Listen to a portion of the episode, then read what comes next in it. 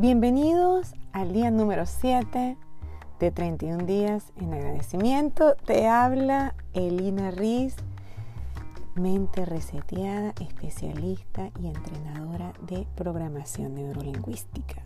Hoy, ¿de qué vamos a hablar? Oh my God.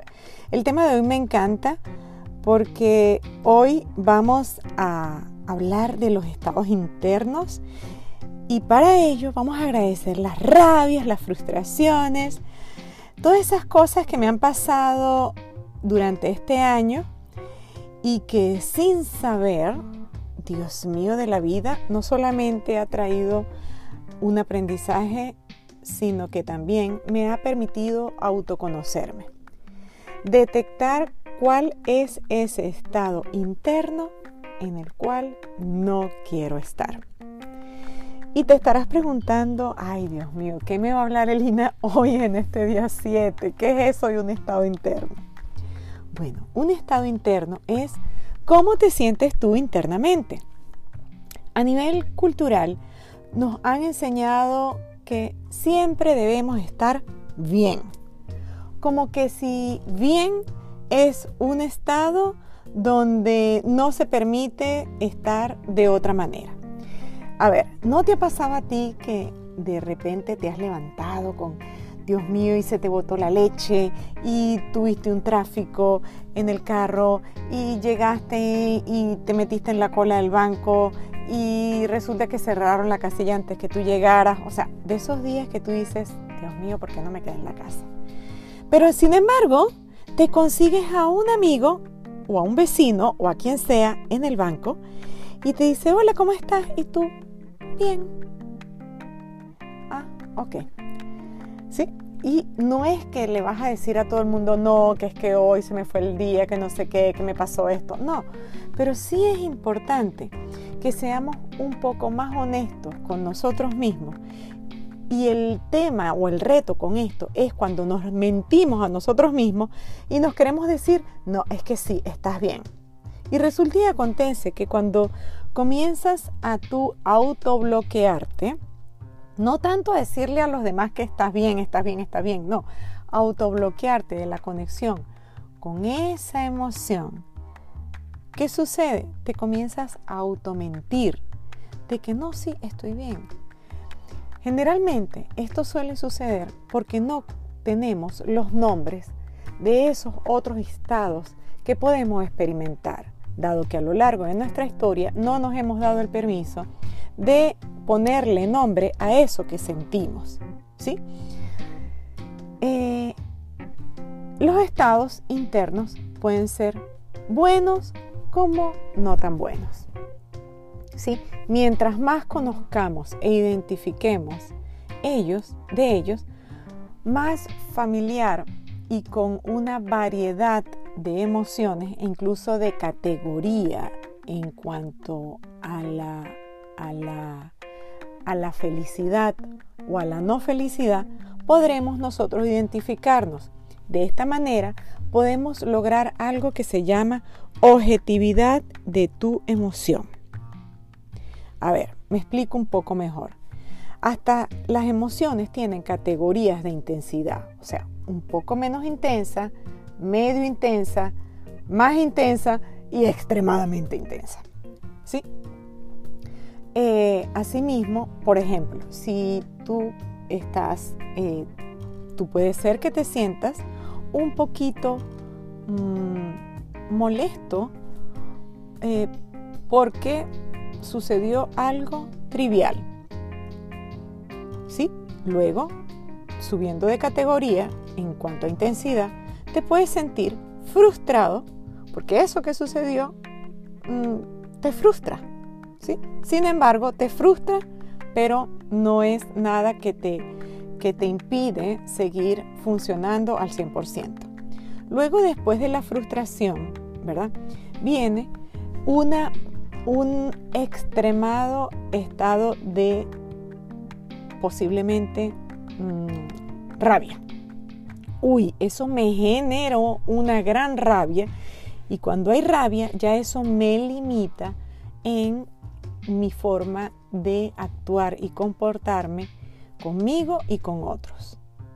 Y luego viene más intenso aún un estado que es lo que ya supera la rabia, un estado de bloqueo, de, o sea, no voy ni para atrás ni para adelante. Y es un, es un estado de impotencia que si se acumula con la rabia te paralizas. ¿Sí? Entonces, estos son conceptos extremadamente subjetivos. Para ti tiene un significado cada uno de estos estados internos que yo he mencionado y una categoría. Y para mí tiene otra. Por ello es que es tan importante conocerte y saber las categorías de los estados internos. Así como te mencioné estos estados internos limitantes, y los llamo limitantes porque de alguna forma nos limitan en nuestra manera de accionar, de pensar, de sentir, de tomar eh, decisiones, también tenemos otros estados que son más positivos o son positivos y empoderadores y también van por categoría. ¿Sí? Por ejemplo, ay, me siento contento, ay, me, generó, no sé, una, una, una alegría dentro de mí, algo. Ya yendo un poco más a la intensidad, puedo decir, me sentí muy contento por eso que aconteció. Subiendo en la categoría, wow, me sentí feliz por eso que aconteció. Sigo subiendo en la categoría, Dios mío, me sentí realizado. Sentí un gozo dentro de mí. Y subiendo la categoría, Dios mío, me siento pleno por eso que sucedió. Entonces, qué bonito sería si tú pudieras identificar a medida que va subiendo la intensidad estos diferentes estados, dado que eso te permite autoconocerte y saber tú diferentes estados internos que puedes experimentar. Hay demasiados em, estados internos. De hecho, en mi certificación de programación neurolingüística, yo les entrego un listado a los muchachos, bueno, eh, que hay eh, como ejemplos de más de 100 en estado menos eh, negativo y más de 100 en estados internos positivos.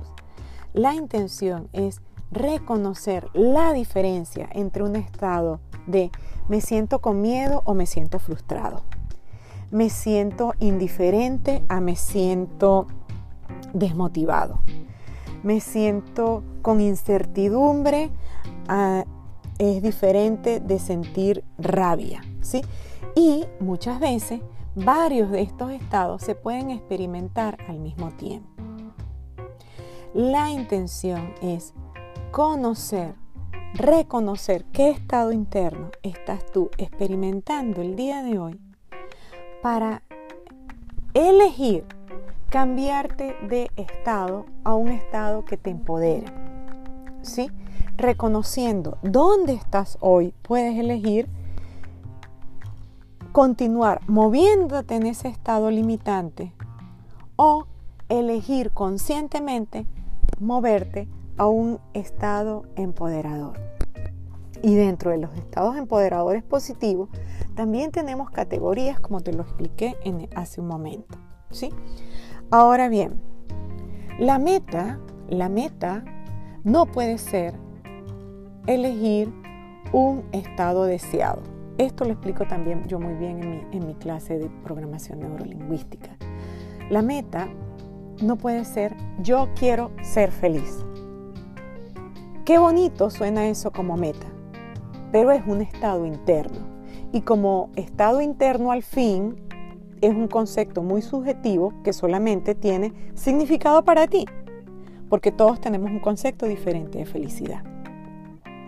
Ahora bien, ¿cuál sí es la meta? La meta va a ser ejecutar esas cosas que te generan felicidad. De esta manera vas a llegar a ese estado de felicidad que quieres llegar.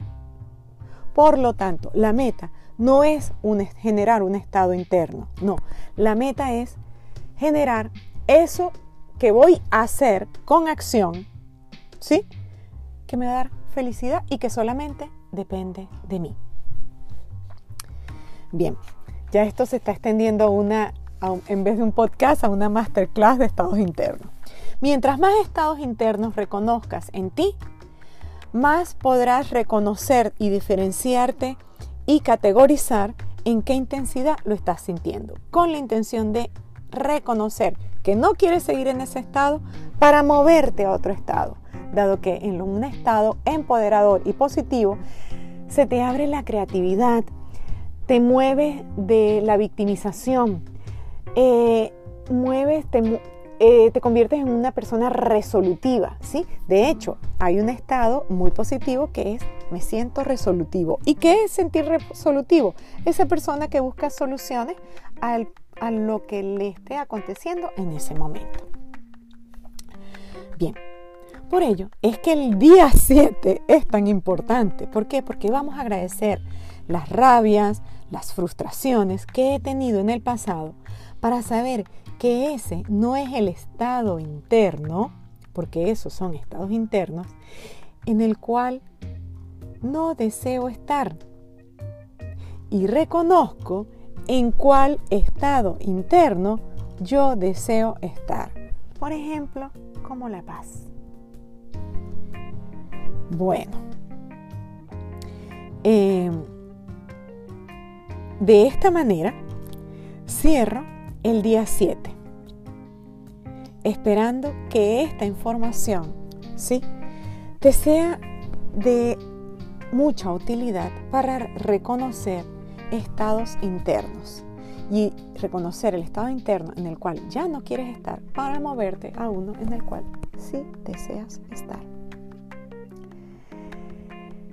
Te deseo un hermoso y bonito día y ya sabes, reseteate.